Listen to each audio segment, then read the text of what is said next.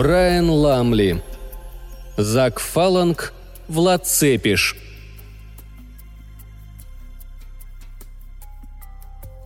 Гарри Стаксман-младший был в бешенстве. Маленький, толстый, жующий тлеющую сигару, багровый от ярости. Сцена съемки. Авария! В его день рождения! Авария! В его день рождения этого не должно было случиться! И тут Зак Фаланг, суперзвезда Зак Фаланг, король плохих парней, мать его! Стаксман застонал, и в этот протяжный стон вложил всю свою ярость. Это чертова авария. Зак Фаланг, который давно должен быть на съемках. Пресса вот-вот ухватится за это, и тогда все-все пойдет к черту. Разрешение, визы, расположение местных жителей – все к чертям. Конечно, вместо Фаланга можно взять другого актера, но это будет уже не то. В глубине души Стаксман признавался себе, что уже видит афиши и заголовки. «Зак Фаланг в роли Влада Цепиша». Он снова застонал. Потом наклонился вперед в шикарном кожаном сиденье автомобиля и спросил у водителя. «Джо, ты уверен, что он не сильно пострадал? Не проткнул себя, не ударился о руль или что-то в этом духе?» «Не сильно», — Джо ухмыльнулся. «Просто несчастный случай». Джо уже так давно работал на Стаксмана, что привык к перепадам настроения босса и не боялся их, как боялись многие. Большой автомобиль ехал по извилистой дороге в густом тумане, который не рассеивался, несмотря на то, что был уже полдень. Туман поднялся из долины и добрался даже до некоего подобия деревни, которую соорудили помощники Стаксмана из автоприцепов и хижин в предгорье Карпат. Все уже были готовы к тому, что Стаксман вернется не в духе. Все знали, что прибытие Зака Фаланга в аэропорт Яласковой откладывалось, и как ждал Фаланга здесь Стаксман. Теперь, когда режиссер был в гневе, к нему не стоило подходить. Он то бушевал, то рыдал – когда Стаксман был в гневе, его боялись все в съемочной группе. От продюсера Джерри Солингера, человека, не обращающего внимания на статусы, и разносчика кофе сладкого Сэма Суини, которому было 63 года, до кореглазой Шани Силарна, героини этого 14-го по счету фильма Стаксмана. Снова началась суета. Все перешептывались между собой, переспрашивали. «Начинается, да? Все понимали, что Зак Фаланг уже не приедет на съемки, что его имя, столь привлекательное для толпы, не появится на афише. Зак Фаланг в роли Влада Цепиша. Шания Силарна тоже была приглашена из-за имени, но она не была Заком Фалангом. А ведь большую часть картины уже отсняли. Уже были написаны пресс-релизы, запущены предпоказы и промо-ролики в Голливуде. Оставалось отснять сцены с Фалангом – и вот теперь это авария. Джерри Сулингер воскликнул. «Ава!» И быстро барабаня пальцами по столу решал проблему по телефону. Переговоры были безумно дорогими, но фильм был потрясающим, фантастическим, хоть президенту показывай. А это значит, что Зак Фаланг должен быть здесь, в Румынии, пока журналисты не успели сцапать его со всей этой историей. Все батальные сцены и весь кетчуп ждали его – Продюсер начинал жалеть, что он никогда раньше не слышал об этом Владе Цепеше, вернее о том, что Стаксман так мало рассказывал о нем. Джерри Солингер хорошо помнил, как толстяк Стаксман сначала брюзжал в своем кабинете, а потом хлопнул о стол толстой папкой с файлами, в которые были вложены факты из жизни некоего Влада Дракулы.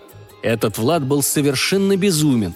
Князь, живший в 15 веке, военачальник Валахии, как и его предки, с необычайной жестокостью он отражал волна за волной вторжение турок, венгров, болгар и других варварских племен от своего княжества, которое, подобно Орлиному гнезду, расположилось в предгорье Карпат.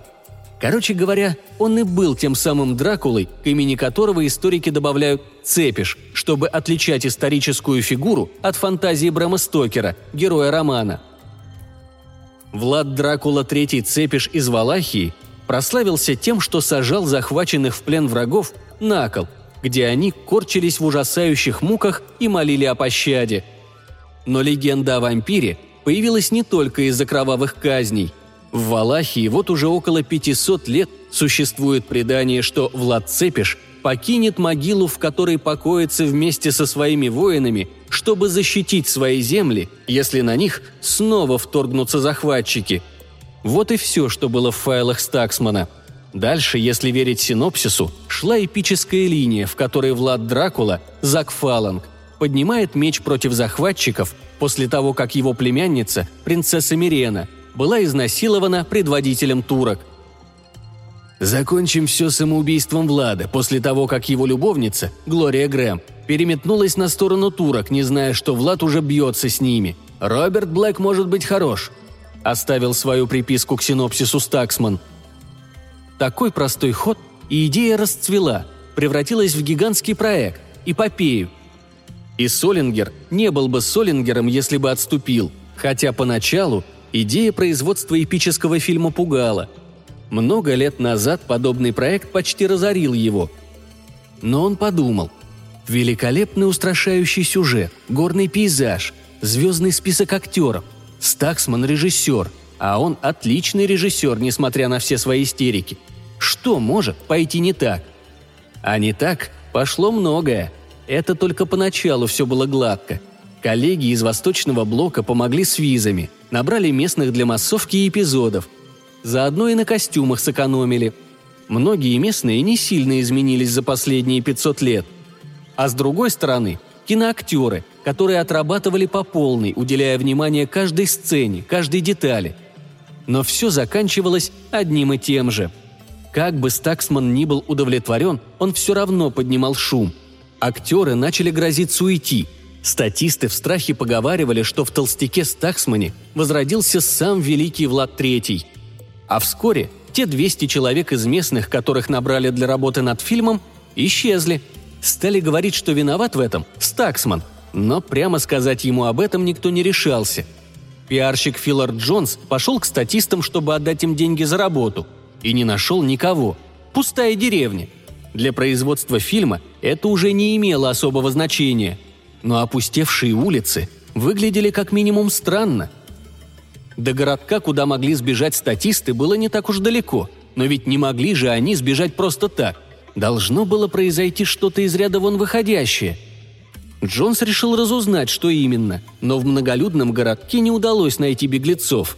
Тогда Джонс вернулся обратно, но вместе с ним до лагеря добрались слухи о том, что всему виной Стаксман.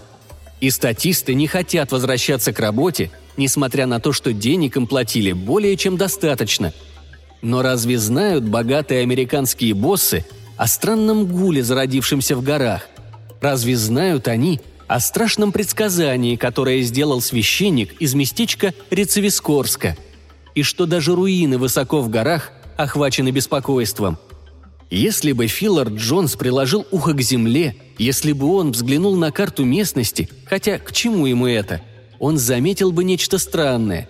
Вернее, мог бы заметить, если бы на эту карту были нанесены древние границы, он увидел бы, что их опустевшие деревни лежат в пределах периметра бывшего княжества Влада Цепиша, а города ниже по склону гор находились в самом центре бывших владений князя. Все было хорошо до сегодняшнего дня. Фаланг задерживался в Голливуде. Но после пришло известие, что он на полпути к аэропорту Яласковое – и просит, чтобы его со свитой встретили в аэропорту и проводили до места. Проводили до места. Стаксман отложил все дела и сам поехал на своем огромном автомобиле встречать его. Стаксман был по-настоящему счастлив.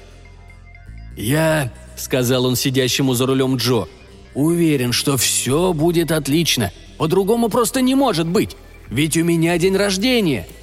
Но когда они прибыли в аэропорт, Стаксман узнал о том, что актер попал в аварию. Вспомнив все, что он мог сказать на местном языке, Стаксман вернулся в машину абсолютно подавленный. Джо позвонил Филлору Джонсу. Новость об аварии застала его в пути. Он возвращался из городка, где пытался хоть что-то узнать о сбежавших статистах. Но вскоре он перестал о них думать.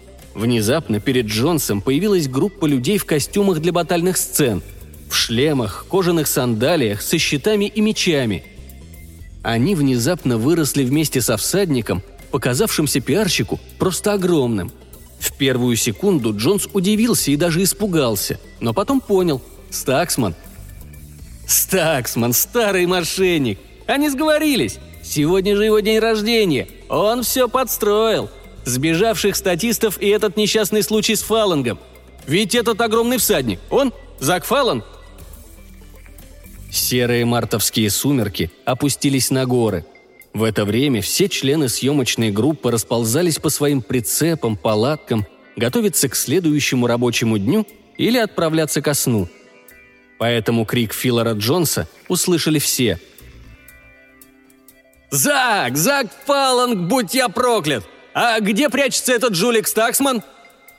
Джонс вдруг удивленно смолк, потом неуверенно вскрикнул, а дальше все в лагере услышали странные звуки, словно кто-то рубил огромным тесаком кусок говядины. Меньше чем через час Гарри Стаксман-младший вернулся в лагерь.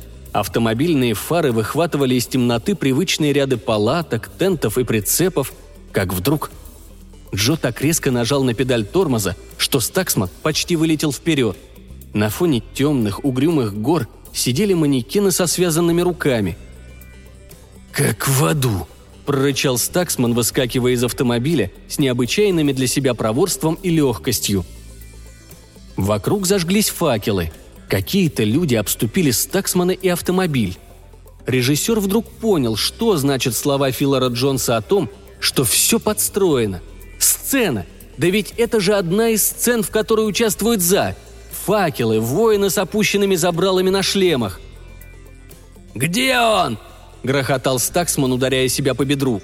«Где этот ублюдок Зак Фаллон? Я должен был догадаться, что он не забудет о моем дне рождения!»